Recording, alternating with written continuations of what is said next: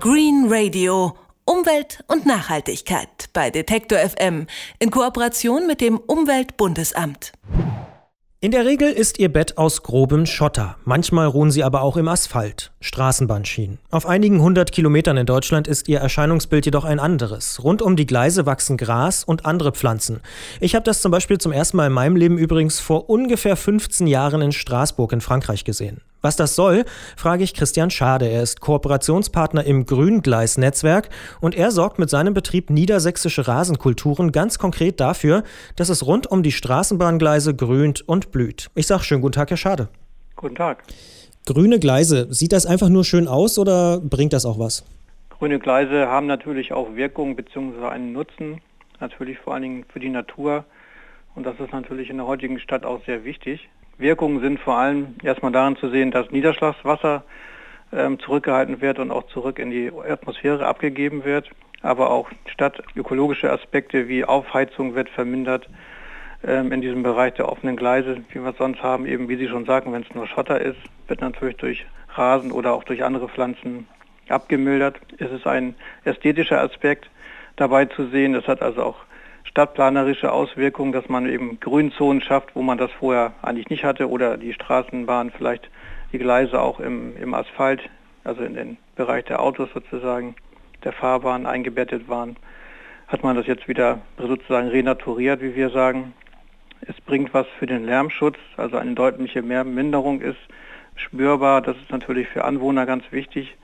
Also weil Lärm natürlich heute auch ein großer Punkt in der Stadt ist oder überhaupt im urbanen Leben. Und es können Sie dort natürlich auch wieder Insekten und Tiere und so weiter ansiedeln und aufhalten. Für die Verkehrsbetriebe ist es natürlich noch ein klein anderer Aspekt dabei.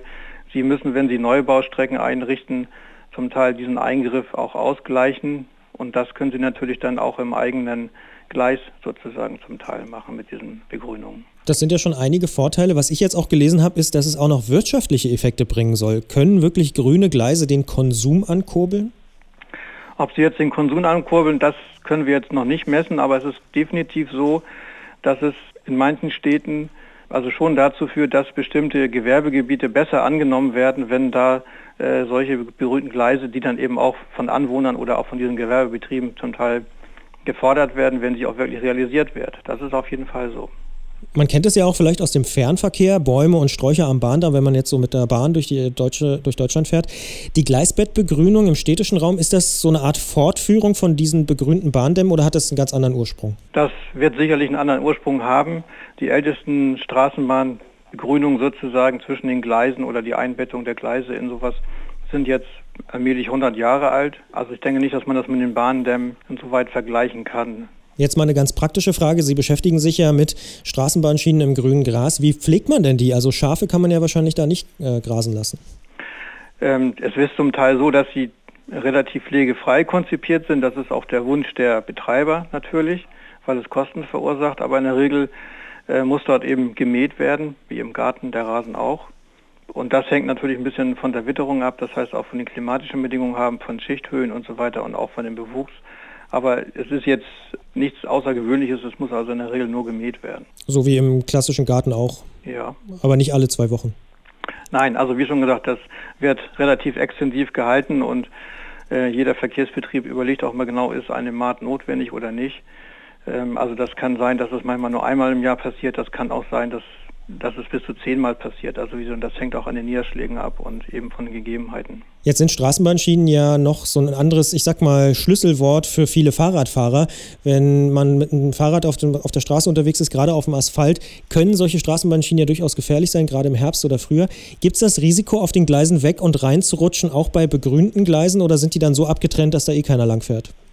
Also in der Regel sind die so sichtbar abgetrennt, dass da keiner reinfährt. Wir haben also eher das Problem in manchen Städten, dass da Einfahrten durch Autos passieren, weil sie eben, sage einfach mal, zu früh abbiegen und dann doch reinfahren. Aber auch da ist man bemüht, eben durch optische Signale und so weiter da ein bisschen Abhilfe zu schaffen. Wie angesagt sind denn die grünen Gleise in Deutschland schon? Ich habe es vorhin schon erzählt, äh, in Straßburg habe ich das schon vor 15, 20 Jahren gesehen, aber gibt es das häufig in Deutschland, dass die Straßenbahnschienen schon begrünt sind? Also ich sage mal, im Vergleich zu unbegrünten ist es vielleicht eher weniger. Aber es ist auf jeden Fall der Trend dorthin. Also wie schon gesagt, es gibt eben viele Bereiche, da kriegt man Neubaustecken gar nicht mehr realisiert ohne Begrünung, ohne so einen Ausgleich sozusagen im eigenen Raum zu schaffen. Und es gibt eben auch Verfechter ähm, solcher grünen Gleise, die dann sagen, dass die Gleiselänge halten, dass es also auch eine nachhaltige Bauweise ist, dass man also auch auf Dauer wirtschaftlich da was von hat, weil die, die Gleise einfach weniger reparaturanfällig sind, beziehungsweise andere Arbeiten, die dem Untergrund betreffen oder so durchgeführt werden müssen. Aber wenn es so viele Vorteile gibt, wie Sie ja auch gerade ansprechen, warum ist dann nicht jedes Gleis heute schon grün? Tja,